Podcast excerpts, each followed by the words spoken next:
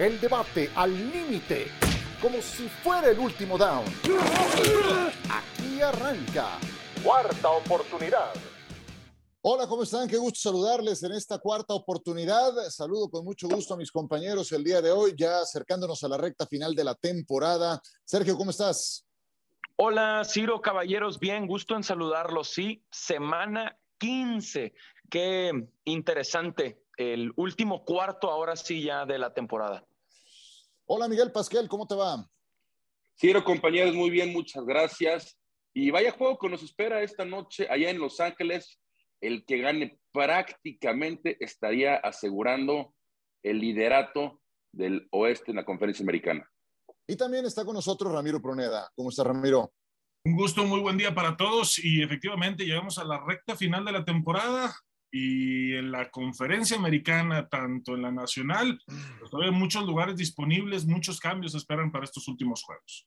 Jamás pensé decir algo semejante, pero si algo está sosteniendo a los Dallas Cowboys como líderes de su división, que sigue siendo la más pobre de la NFL, es su defensiva. Si me lo hubieran dicho en septiembre, no lo habría creído. Es la defensa la que está manteniendo a los Cowboys a flote con un Micah Parsons jugando a nivel no nada más de novato defensivo del año. Eh, yo creo que en un podium entre los tres mejores defensivos de toda la liga Ahí puede aparecer muy firme Micah Parsons. ¿Y qué está pasando con la ofensiva? Todo esto viene a cuenta, Sergio, por lo que ha dicho Jerry Jones y porque el nivel de Dak Prescott no ha sido el mismo que el de septiembre. ¿Qué le está pasando al ataque de los vaqueros y a su mariscal de campo? Correcto, Ciro. La defensiva de Dallas permitiendo 22 puntos por partido, una transformación total que mm, seguramente ni Dan Quinn, el nuevo coordinador defensivo, aunque llegó para esto esta temporada, lo vio venir em, de forma tan rápida. Me metí a revisar los números de Dak específicamente desde aquel domingo por la noche que Dallas ganó con Cooper Rush en Minnesota. Y, es cierto, Prescott desde entonces ha jugado seis partidos como titular, ganando tres, perdiendo tres, lanzando ocho pases de touchdown y seis intercepciones.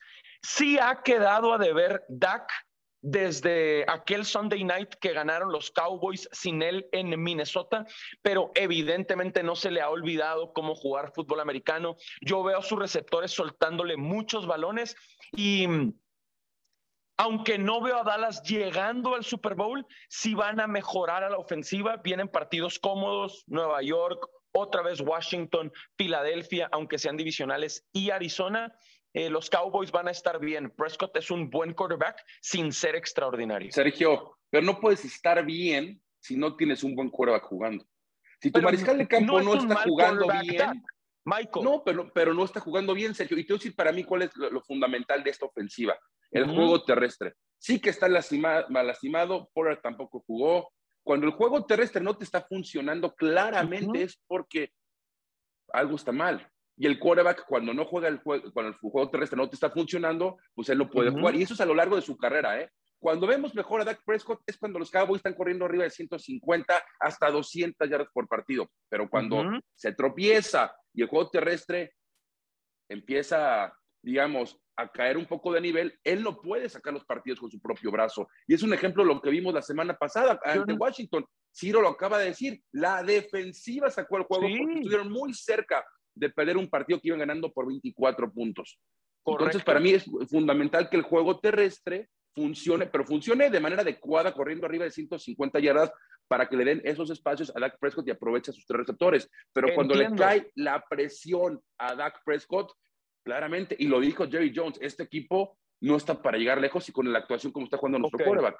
Eh, todos los quarterbacks de la NFL, todos se favorecen de un buen ataque terrestre se favorecen de más espacios en el backfield defensivo, todos. Yo no iría tan lejos para decir que cuando Dallas eh, batalla para correr, Dak Prescott no puede lanzar o no puede ganar. Yo, yo no. Por supuesto que ve, ve, las derrotas de Dallas este año. Yo, yo la mayoría es porque el juego terrestre no funciona. Siempre ha sido esa la conversación en torno a Dak, como si fuera un mal quarterback, como si él solo no pudiera ganar. Es, una, es un quarterback promedio. No está. Un no, promedio. Yo, yo, tampoco diría eso. Yo tampoco creo que es un quarterback promedio lanzando aún, aún en una mala temporada, porque está en un mal momento, 24 pases de touchdown y 10 intercepciones y arriba de 3.000 yardas no es de un quarterback promedio. No es son eso, menos de dos hoy en día son menos de dos touchdowns por, por juego. Sí, no es. No, se me hacen números espectaculares. Pues tampoco hay números espectaculares en la NFL, aunque Patrick Mahomes lleve todas esas pases de touchdown, también tiene más intercepciones. ¿Me explico? Es eso. Es, es, es Dallas. Claro que se favorece de Ezekiel Elliott, de Tony Pollard, de su línea ofensiva, pero Dak Prescott no es un mal quarterback ni es un quarterback promedio. Sergio, metiste en la misma oración a Pat Mahomes con Dak Prescott. Eso no se vale. Y yo no estoy diciendo que están al nivel. No están al nivel, pero fíjate cuántos balones ha entregado Patrick Mahomes esta temporada. Intercepciones. Pero, pero, siguen ganando, Sergio, pero siguen ganando. Por la defensa. ¿Has visto el récord de los dos equipos? ¿Has visto el récord de los Cowboys y de los Chiefs? Pero, sí, pero ¿cómo empezó Kansas y cómo empezó Dallas? Siguen Kansas ganando. sigue ganando. Kansas está ganando, Dallas no. Ramiro, Dallas dinos, tiene altas y bajas. Ramiro Proneda, dinos, ¿es Prescott, es la línea ofensiva, es McCarthy, es Kellen Moore? Es Prescott que ha lanzado cinco intercepciones y apenas cuatro touchdowns en los últimos cuatro partidos. Es que justamente lo estábamos hablando y ya que metieron a la conversación a Patrick Mahomes, es justamente lo que yo me refería la semana pasada. Es válido que los quarterbacks en determinado tiempo de la temporada tengan como que esa baja, no que necesiten tenerla, pero es a veces ese relajarse que el equipo los pueda respaldar en ciertos momentos para poder tomar el impulso. Hablamos del equipo de Green Bay también, pues, sobre todo por los números, si hablamos de intercepciones, el porcentaje de pases completos, Aaron Rodgers también tuvo una baja de juego, aunque fue apoyado por el ataque terrestre y por la defensiva, empezaron a ganar juegos. Aquí el equipo de Dallas, el único que respaldo hasta este momento, desde mi punto de vista, ha sido la defensiva. Lo que ha hecho Dan Quinn este, aunque ha tenido por ahí varios errores en cuanto a coberturas personales y cobertura de zona, pero ha sabido sobrellevar esos juegos y ha tenido buenos resultados. Aquí el problema sí es la ofensiva, porque si Dak Prescott no está bien, el ataque terrestre, que sigo sin entender cuál es la terquedad de Kellen Moore o de McCarthy de estar alineando a, a Zeke Elliott como el principal corredor, sabiendo que ya lleva más de cinco semanas con un problema en la rodilla, que se ve claramente que no está al 100%, donde ha tenido un promedio de alrededor de 50 yardas en un promedio de 20 acarreos y Tony Pollard la misma cantidad de yardas con la mitad de los acarreos y simplemente el equipo sigue sin funcionar porque Dak Prescott también tiene esta, esta situación donde ha sido capturado solamente en los últimos cuatro juegos, 11 capturas. Le sumamos los otros dos juegos, tiene otras cuatro capturas y ese ha sido el problema. La línea ofensiva también no ha estado ayudando en la protección de pase, la presión y todo esto. Ha Oye, sido Pollard- 14, Pollard 15 tampoco- veces capturado en los últimos seis juegos. Pollard tampoco está al 100%, ¿eh? no jugó el último No. partido Pollard, entonces ahí tienes un problema. Yo, yo lo que creo es que eh, eh, cuando mejor hemos visto a Prescott es cuando su línea ofensiva está al tiro, cuando tiene sano así que el Elliott, cuando tiene sus receptores, cuando todo está bien cubierto. También creo que llega un momento que si eres de los muy buenos corebacks o de los que están ganando lo que está ganando Prescott, tienes que sobreponerte a algunas de esas adversidades y no nada más cuando todo está al tiro o al 100%. Sí creo que le ha faltado dar un paso adelante en su rendimiento. Dallas va a ganar su división, pero creo que ese sigue siendo un objetivo muy corto. Eso se podía anticipar desde el inicio de la temporada, ganar la división más pobre de la NFL. Y bueno, Sí. eh, hasta el momento, ya hasta, ya para que Jerry Jones le aviente el carro al señor Prescott, pues es porque quiere mandar el mensaje preciso y como decía Miguel, el cierre tampoco es el más pesado. Ya, ya que hablaban al inicio de este programa de cuarta oportunidad, de, de lo cerradas que están las cosas, eh, ¿te sorprende, Sergio, por ejemplo, que en la conferencia americana todavía no se haya logrado eh, que algún equipo a estas alturas tenga su boleto confirmado? Sí, sí sorprende, pero me encanta, Ciro, la verdad. Revisaba los standings y que de la NFC, por ejemplo, de la nacional, solo Detroit está eliminado, o sea que 15 de los 16 equipos todavía puedan estar en playoffs. En semana 15 de la NFL me parece fantástico, me encanta. Esta es la NFL, es impredecible, eh, por eso es tan entretenida, eh, por eso los ratings, por eso el engagement de redes sociales. Y sí me sorprende, pero también creo que los equipos Ciro están todavía adaptándose a esta idea de una temporada un juego más larga, que parece poco vista desde afuera, pero un juego menos de pretemporada y pensar en semana 18 de la NFL con el COVID otra vez siendo conversación, eh, con el refuerzo de la vacuna y aún así casos positivos, eh, sí, sí me sorprende, pero me gusta mucho la idea de que esté tan pareja y tan competitiva. Sí, yo, veo, por ejemplo, Ramiro, que en la conferencia americana, cuando Cincinnati tocó el primer lugar general de la clasificación, ¡pum!, se vino para abajo. Lo mismo le pasó a Baltimore. Tomó el primer lugar una semana y después, ¡pac!, para abajo. Eh, entonces, como que todos han tenido esa irregularidad, además de que estamos hablando de una temporada de un partido completo o un partido adicional al calendario. ¿Tú a qué lo atribuyes? Eh, justamente eh, muy similar a lo que estaba diciendo Sergio y sumando a esta situación de que los equipos al momento de tener ese lugar extra, ese séptimo desde, el año pasado, empiezan a intentar dosificar las cosas pero también eh, viene, venimos de una temporada donde se regresa a los juegos de pretemporada, no juegan completos. Bueno, ya sabemos esta situación pero se alarga la temporada un poquito más. Antes estábamos entre la última semana de diciembre, el primer fin de semana de enero, terminando la temporada. Ahora estamos buscando que termine la temporada el segundo fin de semana de enero. Este, el Super Bowl será el segundo fin de semana. Se empieza a alargar y los jugadores empiezan a cuidarse. Pareciera que no, pero es muy larga la temporada eh, hemos visto lesiones donde son sin lesión, sin contacto, aún y que los entrenamientos, muchos jugadores titulares, me consta, se cuidan mucho, entrenan un día a la semana, full patch o a veces ya a estas alturas de la temporada solamente es con el casco y aún así sigue viendo esa exigencia. Eh, justamente se tienen que adaptar. No sé si sea tan viable para los jugadores tener una temporada tan larga. Digo, nosotros como aficionados agradecemos tener más juegos. Pero Ram, pero a ver, no, quiero, quiero hacerte una pregunta. ¿Tú crees que por una semana más, entiendo que es la cuestión física afecta, pero por una semana más bajen automáticamente el rendimiento de los jugadores? Es que no es que baje el rendimiento, físicamente estás más golpeado, más exigencia durante la preparación física. Obviamente ha habido muchos problemas, es mucha la tensión, sí afecta. Lamentablemente, sí afecta el rendimiento de cualquier jugador, el pensar que ya no vas a terminar la última semana de diciembre, sino vas a terminar la segunda, eh, segunda semana de enero, que el Super Bowl, en dado caso que lo estés buscando y que seas un equipo contendiente, terminas hasta la segunda semana del mes de febrero. Entonces, entonces, es, una, es una cuestión mental. Es una cuestión mental más que física, por lo que estás diciendo. Es que es ambas, es ambas, tanto la presión y la tensión y el rendimiento físico se desgasta. No vamos a encontrar jugadores como Tom Brady que sepan tener una alimentación y, una, y un cuidado físico durante tanto tiempo, porque es muy diferente la posición, un liniero ofensivo no va a haber, o sea, justamente la, la, exigencia, el golpeo, lo que estamos viendo, el tipo de atletas disminuye y sí, sí baja el rendimiento por ambos sentidos.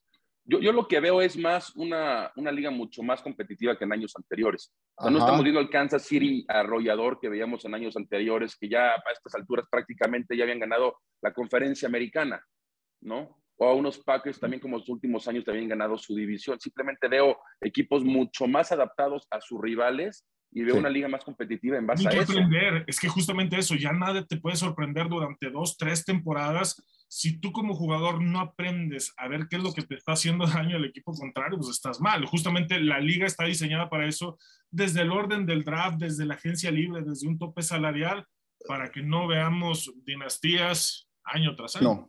Y, no olvidemos que, eh, como se, pues, se, estableció desde el principio, es una jornada adicional y ya desde hace un par de campañas es un equipo extra a la postemporada. Entonces, todo eso ayuda a que solamente haya un puñado de equipos eliminados. Eh, y uno de esos equipos eliminados es justamente Jacksonville, que dio una de las notas más recientes. Y quiero una, breve reacción de lo que pasó con Urban Meyer y su eh, despido automático, fulminante.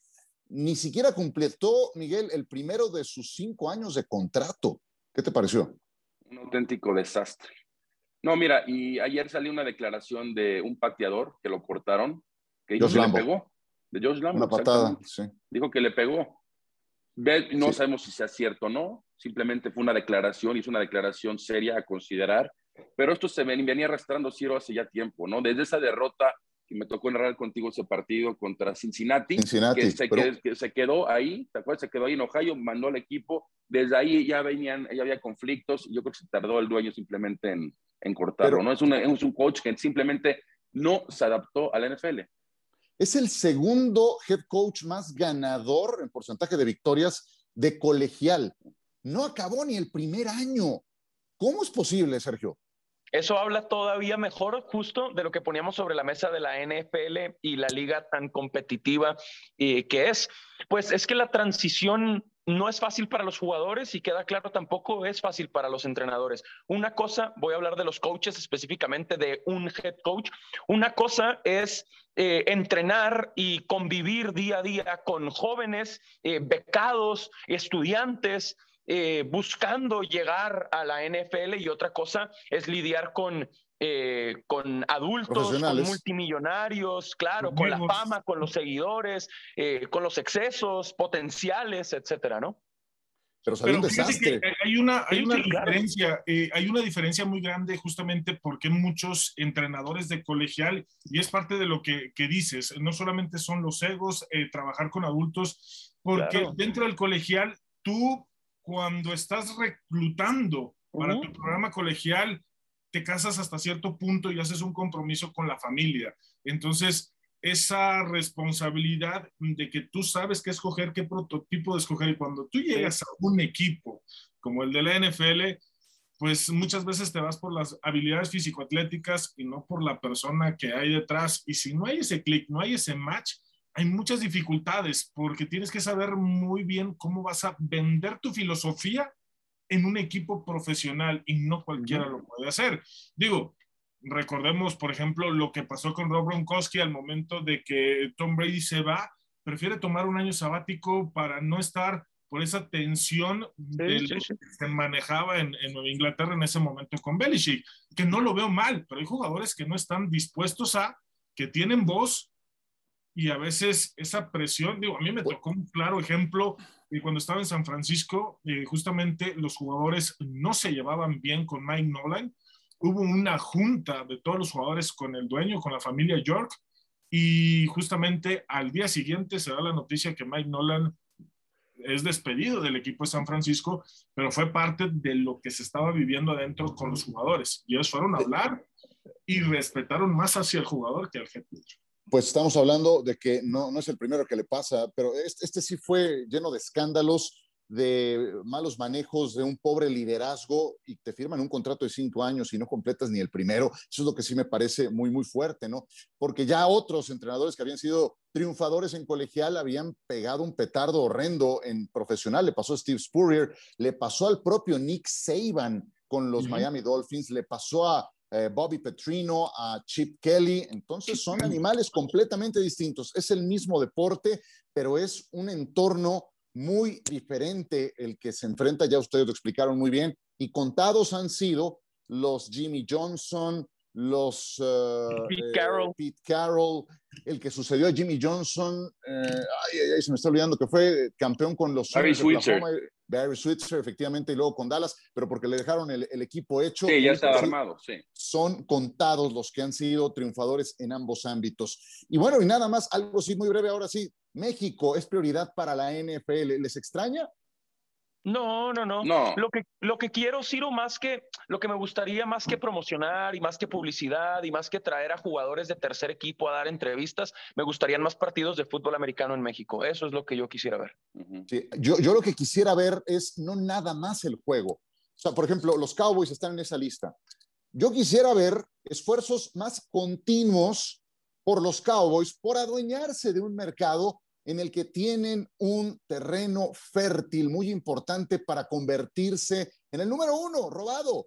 Y entonces es, el, juego sería, Miguel, un golpe ciertamente muy interesante, pero ¿qué más? ¿Qué más tienen pensado a futuro para, para adueñarse de un mercado que lo tienen dado? Lo tienen ahí, la mesa puesta.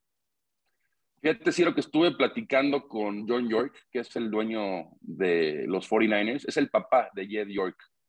Y ayer platicaba con él. ¿Qué, nivel ayer, el tuyo? Ayer, eh? ayer, platicaba justo con él, está muy contento de, de entrar Antes nos hablas. acá. Pero ahí sí me decía, ¿no? Que están muy contentos de entrar a México. La semana que entra tuve una, una plática con el equipo de Mercadotecnia de San Francisco. Van a platicar sus ideas, qué es lo que quieren hacer, cuáles son las estrategias comerciales, mercadológicas que quieren implementar en México. Y ya con eso podemos tener una idea muy aterrizada, ¿no? Porque tenemos la idea de que, ok, comercializar y mercadear, ¿en qué aspecto? ¿A quién le vas a dirigir? ¿A quién, a quién vas a segmentar? ¿Me explico? Tienes un mercado de por lo que dice el NFL México, de más de 40 millones de aficionados, que se me hace demasiado, creo que son más, poco más de 20 exactamente, Ajá. pero a lo, que, a lo que voy es que sí es interesante y cada quien aquí, lo, lo atractivo es de que pues tan, los equipos más populares como Pittsburgh, eh, Dallas, eh, San Francisco, eh, bueno, lo, los Patriots no van a estar aquí, son, ellos ya tienen eh, el target, porque no vas a cambiar a un aficionado de dejar líder de San Francisco de la Pittsburgh o viceversa.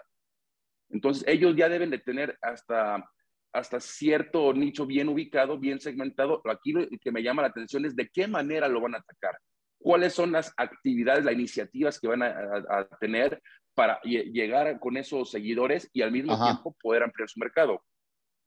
Breve, Ramiro. No, justamente eh, lo, lo, lo, que están mencionando, eh, las actividades que se vienen, y como decía Sergio, no van a ser jugadores de tercer equipo, creo que esa va a ser una de las principales actividades. Por ahí he tenido yo pláticas en lo personal en unos proyectos que tengo, eh, justamente para evitar, o no evitar, sino ser jugadores de primer nivel, de los que puedan estar dentro de toda esta comercialización. Y eso va a ser lo importante, la cercanía, no solamente las estrategias comerciales de vender un poquito más de memorabilia de todo este tipo, sino el contacto, que puedan tener eh, pues esa sinergia para con el equipo de alguna manera directa. Y eso es creo que parte del objetivo principal que se va a hacer con este programa. Muy bien, pues eh, lo que no me extraña es que hayan sido tantos los equipos que hayan pedido México por cercanía geográfica, por tradición y por el tamaño de mercado. Eso me parece muy positivo. También positivo me parece que la NFL voltea a otros horizontes, busque hacer crecer una marca a nivel global, algo que creo que le ha faltado, porque están como que muy definidos los territorios en los que lo han intentado. Eh, y, y, yo le invitaría a la liga a que se adueñe de este mercado, de verdad, el terreno es muy fértil, la mesa la tienen puesta, la tienen puesta para eh, entrarle con todo. Y nosotros le entramos con todo otras historias de esta jornada tras la pausa.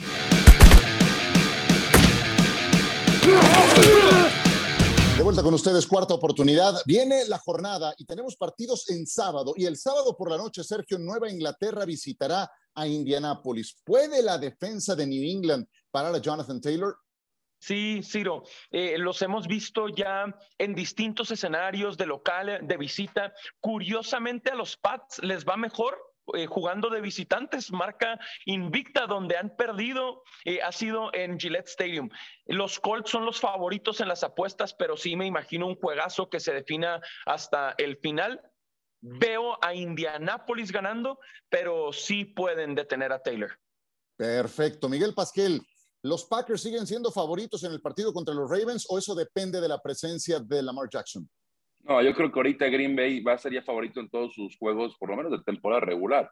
No hubo nadie que le pueda acercarse a, a ganar. No hay mucho a depender cómo va a estar Lamar Jackson, pero aún así, ¿eh? con Lamar Jackson, sí, yo sé, pero aún con Lamar Jackson creo que es un, un, juego más cerrado, pero el nivel que está demostrando Aaron Rodgers, y ojo, la defensiva hasta cierto punto está jugando, la verdad, bastante bien. Preston Smith está, tú narraste el juego, Ciro, el domingo contra Chicago, está teniendo una muy buena actuación. En fin, me gusta lo que está haciendo Green Bay de ambos lados del balón, y creo que Green Bay tiene muchas posibilidades de quedar número uno de nuevo en la conferencia nacional. Puede regresar muy pronto David Bacchiari, no, no es uh -huh. cualquier cosa, ¿eh? el tackle izquierdo titular de Aaron Rodgers para la parte más importante de la campaña. Ramiro, los Steelers pueden seguir aferrándose a algo de playoffs. Nos tocó transmitir el partido contra Minnesota. De debo decirte que esa remontada que hicieron al final, bueno, no alcanzó a ser remontada, pero esa, eh, ese levantamiento, esa reacción que tuvieron, también tiene un valor muy importante. ¿eh? Pero, ¿cómo los ves contra Tennessee? Pues igual, aferrándose con uñas, dientes, con lo que se pueda, la, posibilidad, y justamente hemos hablado mucho si es una genética ganadora de lo que representa la institución, y durante dos cuartos y medio, tres cuartos, el equipo parecía que no había llegado a Minneapolis, y de repente un novato como Najee Harris empieza a empujar, empieza a pelear esas, esas yardas y se empieza a levantar el equipo. Entonces, creo que tienen todavía la esperanza eh, me gustaría ver un equipo como lo vimos en el último cuarto, sin esa situación de Claypool, de si estar festejando en vez de acomodar el balón rápido, más bien un equipo como el que vimos en contra de Baltimore en el último cuarto, también peleando hasta el final, que fue por un error de Baltimore que perdió en ese juego, pero ese es el equipo y de lo que tiene que estar constantemente luchando. Así que todavía, todavía hay una esperanza. Dalvin Cook los hizo pedazos. Para su fortuna, Derek Henry todavía no está listo. Sergio, ¿tienes tu apuesta de la semana? Lista, completamente. Me llamó mucho la atención Las Vegas en Cleveland. Yo sé que los Browns tienen problemas desde su head coach con COVID, Kevin Stefanski, eh, trabajando desde casa. Se habla al menos de ocho jugadores. Atención con esto porque a, a Stefanski, por ejemplo, ya le había dado COVID el año pasado, ya estaba vacunado, ya le habían puesto el refuerzo, el boost famoso y aún así positivo por COVID. Entonces, a tomarlo como un ejemplo, como un foco rojo, pero veo a Cleveland ganando ese juego y los Raiders son los favoritos en Cleveland. Eh, Las Vegas ha perdido cuatro de sus últimos cinco juegos. Me siento muy cómodo con esa línea de más uno y medio, aún con sus bajas de COVID para los Browns en Cleveland. Miguel Pasquel, ilústranos. Venga, dale. No, pues yo voy a seguir con el mismo tema que habla Sergio de la situación del COVID. Lamentablemente Washington está pegando fuertísimo. Vamos a ver a los replacements. Vamos a ver a Shane Falco de quarterback, yo creo, para este partido. Filadelfia da seis y medio, estaba en dos y medio, subió a tres, y como está la situación en Washington, está en seis y medio ahorita Filadelfia favorito. Creo que Filadelfia debe ganar cómodamente ese juego, por más que eh, su quarterback titular no vaya, se dice que no, que no va a jugar. Pues bueno, veremos a, a Minshew de nuevo muy probablemente, pero Washington, insisto, tiene a 18 jugadores en el protocolo de COVID. No sabemos cuántos van a poder jugar, no van a entrenar este, estos 18 jugadores. Jugar así un partido que estamos a tres días es muy difícil poderlo disputar y más ganar. Creo que Filadelfia debe ganar fácilmente ese juego. Se torna muy difícil pronosticar. Mientras platicábamos, mientras te escuchaba, me llegó la notificación de que Jalen Waddle es eh, positivo por COVID y así han caído por racimos los jugadores positivos y en consecuencia inhabilitados de jugar al menos el siguiente encuentro. Ramiro. Me voy a quedar con la apuesta en Inglaterra en Indianápolis. Este, oh, me la quitaste. Dale, dale. Justamente lo que estaba viendo y de lo que había mencionado Sergio cuando contestó la pregunta, eh, me gusta el ataque terrestre. Es increíble lo que está haciendo Indianapolis con Jonathan Taylor, pero recordemos el juego de Nueva Inglaterra en contra de Tennessee, donde permiten más de 250 yardas y aún así gana el encuentro. Entonces, aquí el chiste no es si pueden detener a Jonathan Taylor, porque le van a permitir correr, donde va a enfocarse Bill Belichick, la defensa es en Carson Wentz. Sabemos que cuando la presión le hace a Carson Wentz, comete muchos errores, balones muy arriesgados que no debería de hacer, y esa va a ser la estrategia. Lo hemos visto cómo juega con esos corebacks, eh, y creo que esa va a ser la fortuna que va a tener Belichick para ganar este encuentro, y esos más dos que tienen en Inglaterra, pues va a ser por más. Yo creo que pueden ser hasta nueve puntos la diferencia. Correcto, yo voy con Pittsburgh. Pittsburgh es eh, eh, desfavorecido por punto y medio jugando en casa, va a recibir a Tennessee. Tennessee eh, le ganó a Jacksonville la semana pasada y marcó el destino de Urban Meyer, pero creo que Pittsburgh en casa de repente tiene esos brotes de carácter, de que termina por, por imponerse, por sobreponerse a la adversidad y creo que este juego lo pueden sacar adelante y tienen un punto y medio de colchón para efectos de esta, de esta probabilidad. Bueno, ¿algo que quieran agregar antes de despedirnos, Sergio? Que no se olviden que este sábado ya eh, regresa la NFL a ese día, entonces hay fútbol americano jueves, sábado, domingo y lunes. Correcto, Miguel, muchas gracias.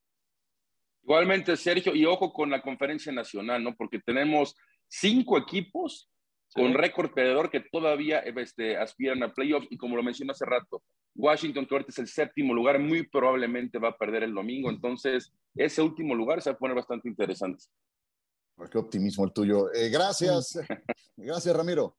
Igual para todos un saludo y pues así como dice Michael lo de la conferencia nacional, la conferencia americana igual, de hecho hasta el mismo líder que va, que siendo ahorita Nueva Inglaterra, pues todo eso puede cambiar de una semana para otra o al final de la temporada. Señores, un gusto estar con ustedes en esta cuarta oportunidad y nos saludamos muy pronto, que la pasen bien. El debate al límite, como si fuera el último down. Gracias por escuchar Cuarta Oportunidad.